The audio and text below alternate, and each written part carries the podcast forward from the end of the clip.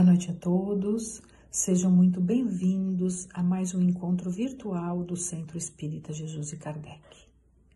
Vamos à nossa prece inicial. Senhor Jesus, te pedimos as tuas bênçãos e a tua proteção, permitindo que os amigos espirituais estejam conosco, nos ajudando no entendimento e nos facilitando o aprendizado e aplicação das tuas lições benditas e necessárias.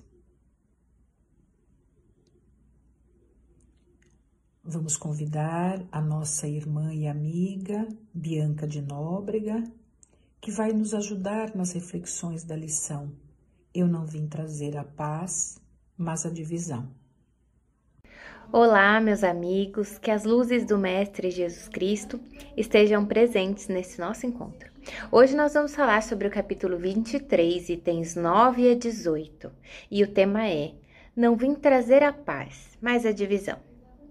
Então, em Mateus, capítulo 10, itens 34 a 36, está a passagem na qual Jesus diz o seguinte: Não penseis que vim trazer paz à terra.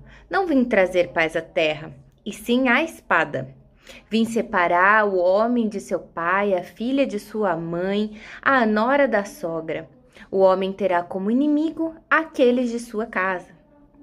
E em Lucas, capítulo 12, versículo 49 a 53, também está uma passagem na qual Jesus diz que ele veio lançar fogo à terra, que ele não veio trazer a paz, mas sim a divisão pois daquele momento da vinda dele à terra em diante, se se encontrar cinco pessoas em uma casa, ficarão umas contra as outras.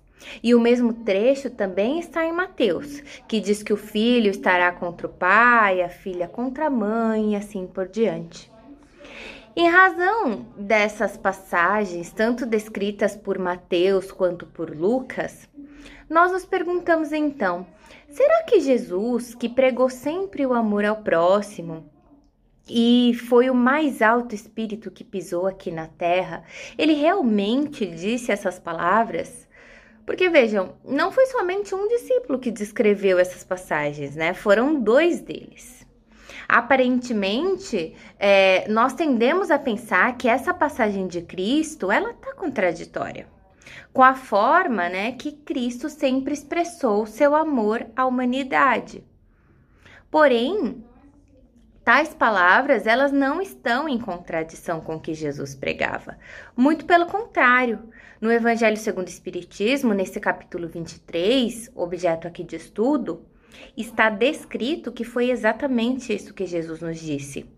Para que nós não ousemos pensar que são palavras contraditórias, nós devemos interpretar corretamente o que Jesus disse. Primeiramente, nós devemos tomar como base que a doutrina que o Cristo nos trouxe é sempre permeada por amor e caridade. E qualquer ponto da doutrina cristã que vá de encontro ao amor, ao próximo e à caridade, certamente que é uma falha da nossa interpretação, falha da interpretação dos próprios homens. Depois de assentado isso, nós temos que ter em mente que qualquer ideia nova, ela encontra necessariamente oposições. Não houve nenhuma ideia até hoje que fosse estabelecida sem nenhuma oposição. Uma ideia nova, uma ideia revolucionária. Então a gente pode dizer que quanto maior é a ideia, maior é a oposição que ela certamente encontrará. Então, quando Jesus ele veio à Terra, a doutrina de amor e caridade que ele pregava destruiria certamente algumas bases da sociedade até então estabelecida. Naquela época, a doutrina de Jesus destruiria alguns abusos próprios da época, dos fariseus, dos escribas, dos sacerdotes. E foi por isso que Jesus morreu, porque acreditava-se que matando o criador da ideia, matariam a própria ideia. Mas a ideia sobreviveu, justamente porque ela é uma ideia verdadeira. O nome desse capítulo que nós estamos estudando agora é Moral Estranha. E o que, que nós podemos pensar com moral estranha? É uma moral diferente, diferente do que eram as bases principiológicas daquela época que Jesus encarnou na Terra. Então, porque quando Jesus ele começava a falar sobre as questões espirituais para um povo que era extremamente ligado às questões materiais, ele começa a incomodar. Mas nós não podemos esquecer que Jesus, apesar da moral estranha que ele veio pregar, né, estranha para a época, lá para aquela época que ele reencarnou, ele sempre seria visto como um estranho, sempre seria visto como algo incomum, justamente porque trazia muitas ideias espirituais para uma é, população ainda muito materializada. Mas o que nós não podemos esquecer é que ele sempre será, segundo o que está escrito na questão 625 do Livro dos Espíritos, o nosso modelo e guia, o espírito mais perfeito que já pisou aqui na Terra.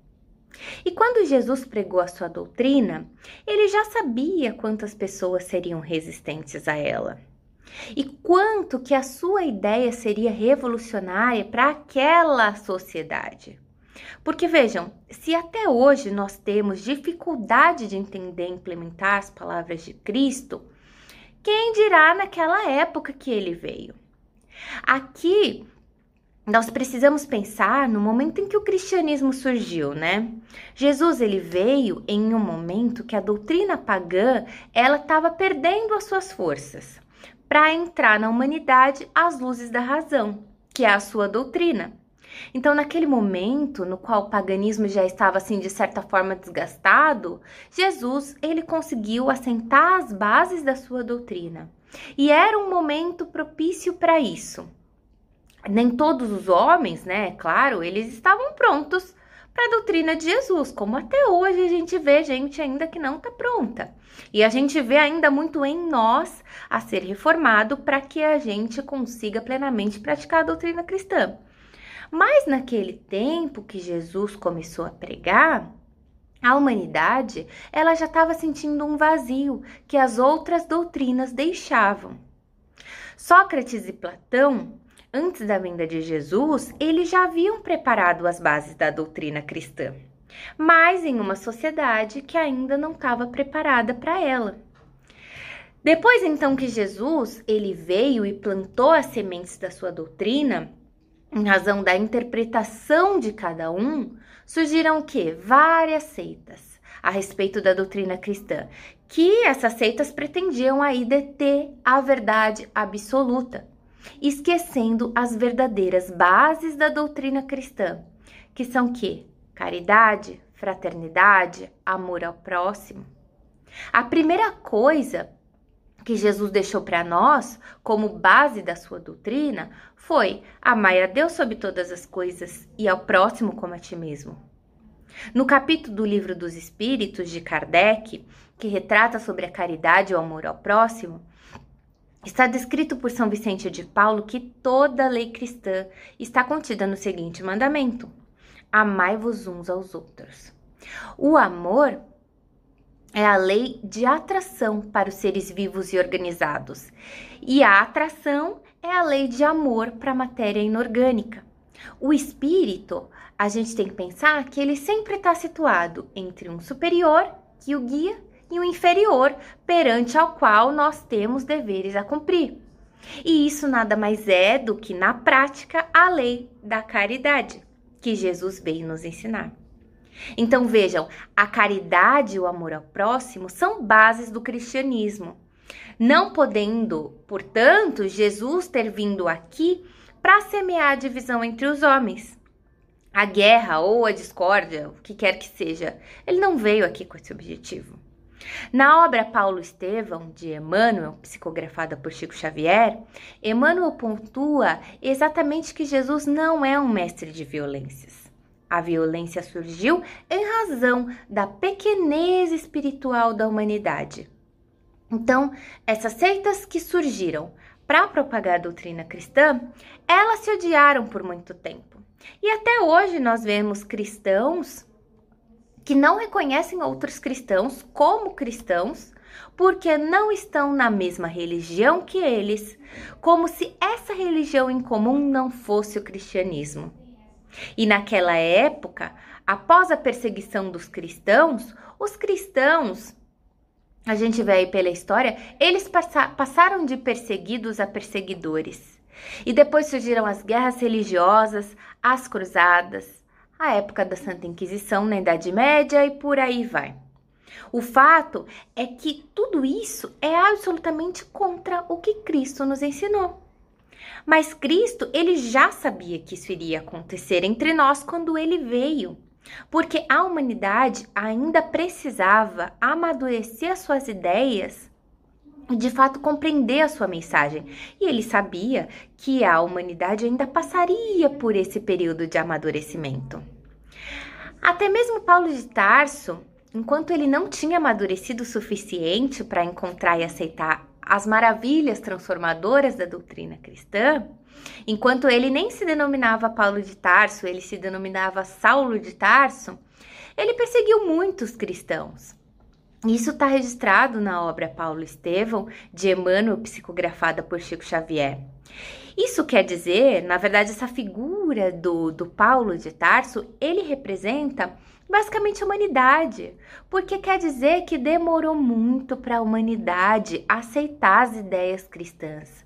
Isso ainda é um processo que nós estamos, né, de aceitação das bases deixadas por Cristo e, sobretudo, da possibilidade de mudança do nosso interior, porque é isso que Jesus quer de nós. Jesus quer de nós o que? Mudança, mudança para melhor, para nossa própria evolução espiritual. Emmanuel, né, na obra é, Paulo, Paulo Estevão, ele retrata né, que naquela época se agravou em Jerusalém o movimento de peregrinação de todos os discípulos ou simpatizadores do caminho, que o, os simpatizadores do caminho era, era como eram chamados os seguidores de Cristo naquela época, e que haviam impiedosos atos criminosos que eram organizados contra as famílias que perseguiam o Messias. E a própria igreja fundada por Pedro, que tinha o objetivo de disseminar a doutrina de Cristo e de efetivamente praticar a caridade, ela era cercada por soldados com ordens de impedir os discursos religiosos. As crianças daquela época de perseguição dos cristãos, elas ficavam à mercê da sorte quando os pais eram presos por serem cristãos. Então, em razão, em razão disso, em Jerusalém começou um êxodo e a cidade começou a não mais ter trabalhadores, porque aqueles que partilhavam as ideias do mestre, eles eram perseguidos e eles tinham que fugir. E cada vez mais haviam pessoas que que se ligavam às ideias do mestre, que se rendiam à paz que o mestre trans transmitia. E por que isso, né? Porque a verdade, ela sempre vai prevalecer. Porque as palavras do, de Cristo, elas representam consolações à alma do povo. A alma do povo que está cansada de incompreensão, de sacrifício, de martírio. Mas o que, que Jesus pregou foi completamente diferente da divisão. Ele sabia que, em razão da sua doutrina, da sua ideia completamente inovadora e pacífica, viria a divisão. Essa divisão que começou lá no passado, desde a sua crucificação, passando pela época em que Pedro tinha a sua igrejinha modesta para atender os pobres e necessitados. Mas o que, que de fato Jesus pregou? Ele disse que todos nós somos irmãos que Deus é soberanamente bom e justo, que amar os próximos e aos nossos inimigos é o nosso primeiro dever. Porque ele não fez distinção de qual próximo nós devemos amar. Ele ensinou a nós fazermos o bem àqueles que nos perseguem. Ele disse que quem matar pela espada perecerá pela espada. Essa foi a doutrina de Cristo. Então, se nós sabemos interpretar as palavras de Jesus, é, se nós, na verdade, não sabemos interpretar as palavras de Jesus, isso não é em razão do que ele disse. As suas lições, elas foram bases da doutrina cristã, elas foram bases de amor e de caridade. Isso é em razão, a falha de interpretação se dá em razão da nossa própria pequenez. E ele sabia que as suas lições, elas eram revolucionadoras para a humanidade. A falha de interpretação está na nossa própria ignorância, do nosso próprio estágio evolutivo, e digo nosso enquanto humanidade, que ainda não é tão avançado para compreender todos os desígnios do Mestre. Mas de todo modo, nós vamos passo a passo, caminhando para interpretar da melhor forma possível o que Jesus disse. Uma forma, aliás, muito sábia, né, de interpretar a doutrina cristã é fazer como Kardec compilou no livro dos médiuns, que ele diz que a melhor doutrina é aquela que satisfaz o coração e a razão. E quem diz isso é o Espírito de verdade, é o próprio Mestre Jesus Cristo. Então, nós de, é, devemos passar a doutrina cristã sempre pelo crivo da razão. E aí a gente vai conseguir constatar que ela não se contradiz jamais. Se nós compreendêssemos melhor o cristianismo e praticássemos mais o cristianismo em sua pureza, nós não teríamos distorções de interpretação e não acharíamos que Jesus disse algo que não condiz com a sua doutrina de amor. Quando Jesus diz para nós que ele não veio trazer a paz e sim a divisão, o que ele estava querendo dizer era que com a doutrina que ele trazia, em razão dela ainda ser até hoje muito revolucionária para nós, ela não se, não se estabeleceria sem contestações da humanidade e não se estabeleceria pacificamente. Vejam que a doutrina do Cristo, né, de amor e caridade, ela é tão revolucionária que até mesmo nos dias de hoje, quando nós resolvemos de fato colocar a doutrina cristã em prática, muitas vezes nós somos taxados de fracos, de medrosos. E eu vou dar um exemplo bem simples. Supondo que nós fôssemos gravemente insultados por alguém.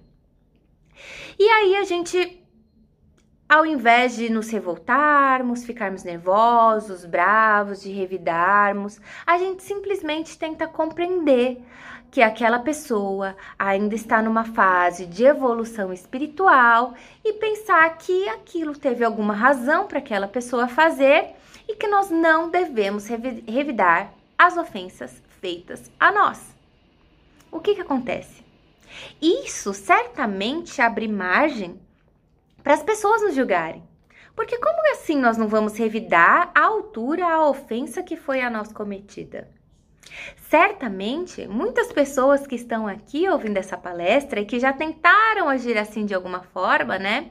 De uma forma mais amena em um embate, assim como Jesus ensinou pra gente, né, a amar ao próximo e agir com caridade para com esse nosso próximo, independentemente de qual próximo seja, essas pessoas já se depararam com pessoas maldosas, com instintos mais animalizados, que acham que nós devemos revidar a altura, não é mesmo?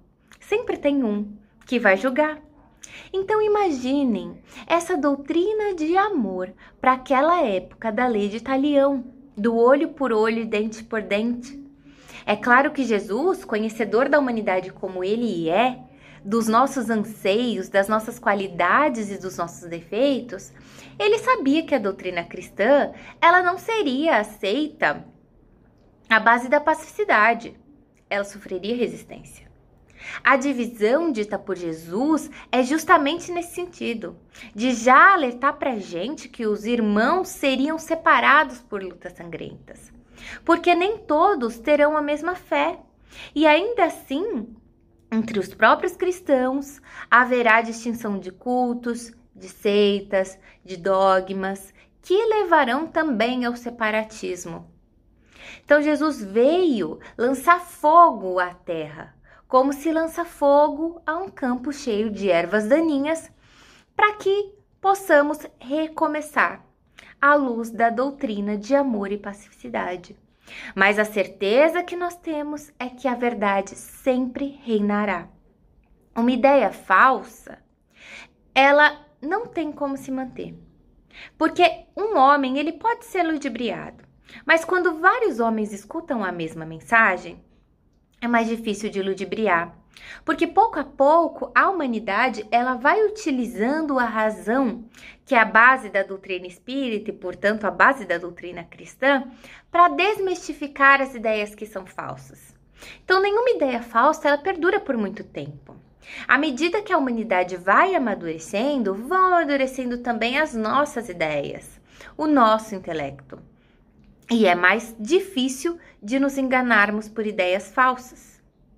No livro dos médiuns, Kardec coloca que a melhor garantia que um princípio é a expressão da verdade se encontra em ser ensinado e revelado por diferentes espíritos, com o concurso de diversos médiums, desconhecidos uns dos outros e em lugares variados. Confirmado pela razão e sancionado pela adesão do maior número de pessoas. Só a verdade ela pode fornecer raízes a uma doutrina, e a doutrina do Cristo ela está permeada de verdade. Um sistema que ele é errôneo, ele pode sem dúvida reunir muitos aderentes.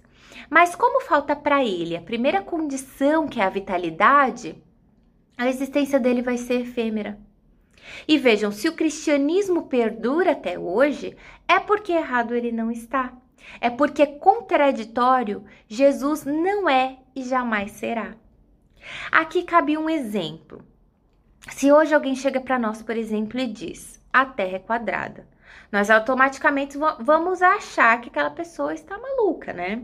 Porque hoje nós já temos conhecimento suficiente para afirmar que ela é redonda. As leis morais que Cristo deixou para nós funcionam da mesma forma.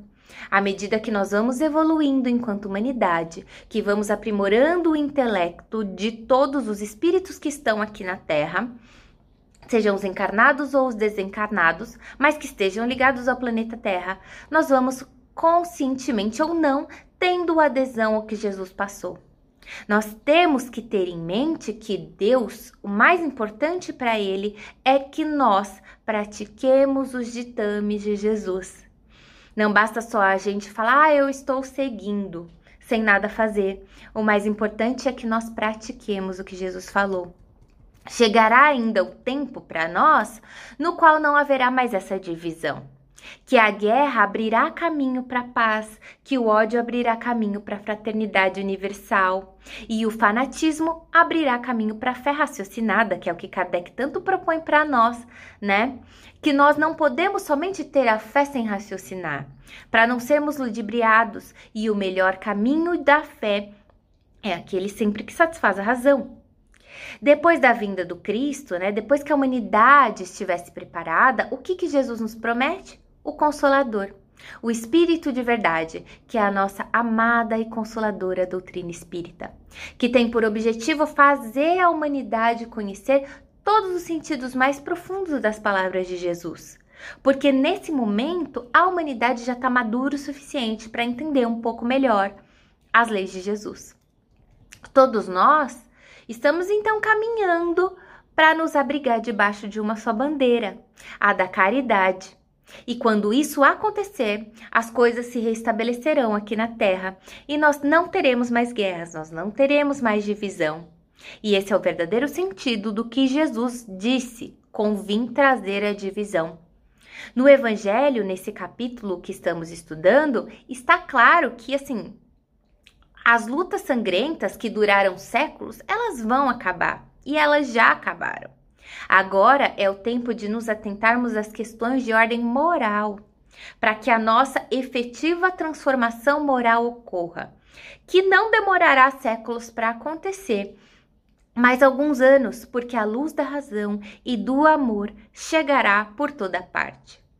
Nós temos que agora nos preocupar com a nossa reforma moral, porque Jesus nos convida a olharmos para a nossa vida a conhecer-nos e transformarmos de acordo com a lição que foi escrita por ele. Assim como está registrado no livro dos Espíritos de Kardec.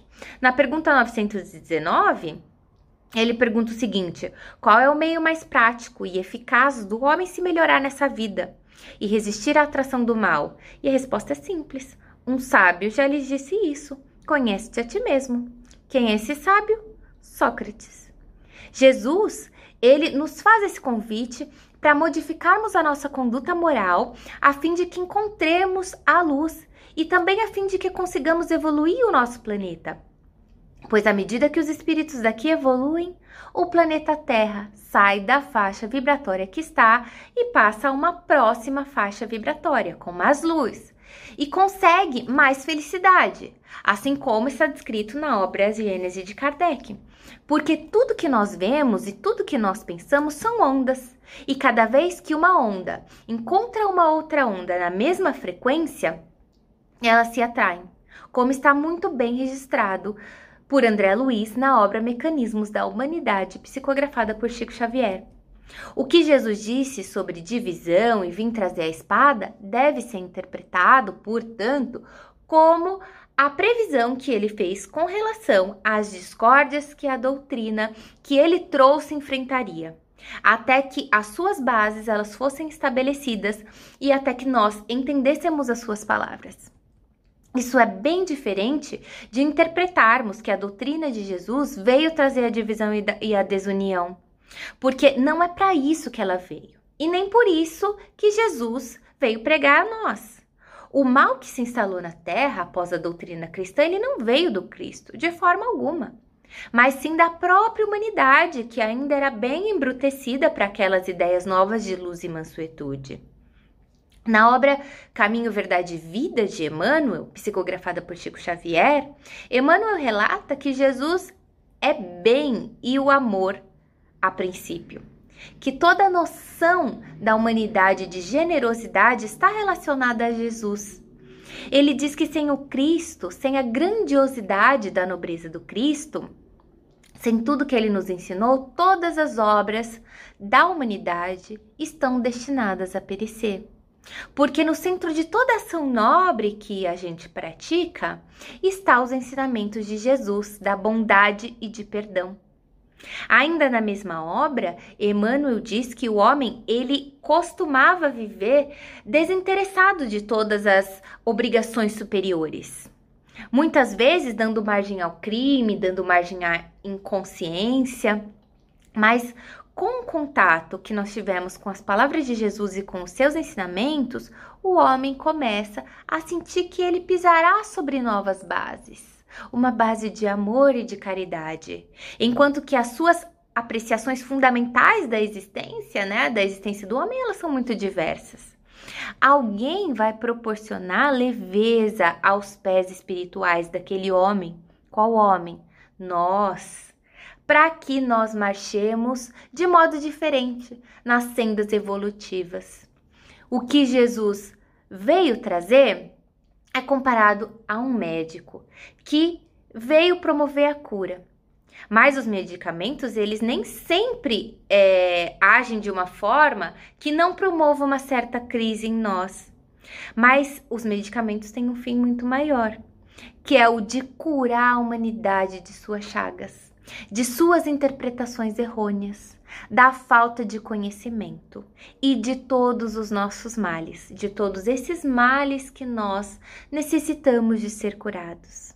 Então Cristo vem como um médico, um grande médico para a humanidade, um médico espiritual que nos ensina a caminhar, nos ensina a caminhar com paciência, com benevolência, com tolerância ao próximo, com amor então, se nós seguirmos a doutrina cristã, se nós seguirmos as bases do Mestre Jesus Cristo deixada por ele, nós consequentemente conseguiremos sempre galgar a nossa evolução espiritual e nós conseguiremos viver de uma forma muito mais saudável, de uma forma muito melhor e, e ter uma vida com muito mais luzes e uma vida muito mais fácil de se viver. Muito obrigada e que as luzes de Jesus Cristo estejam presentes entre nós. Agradecemos a nossa irmã pela ajuda nas reflexões da noite. Vamos à nossa prece final. Mestre Jesus, irmão querido e amigo, te pedimos as tuas bênçãos, pedimos a espiritualidade maior que nos fortaleça sempre, que renove a nossa fé e a nossa esperança, nas lições benditas do Mestre Jesus, que nos encorajam, que nos direcionam.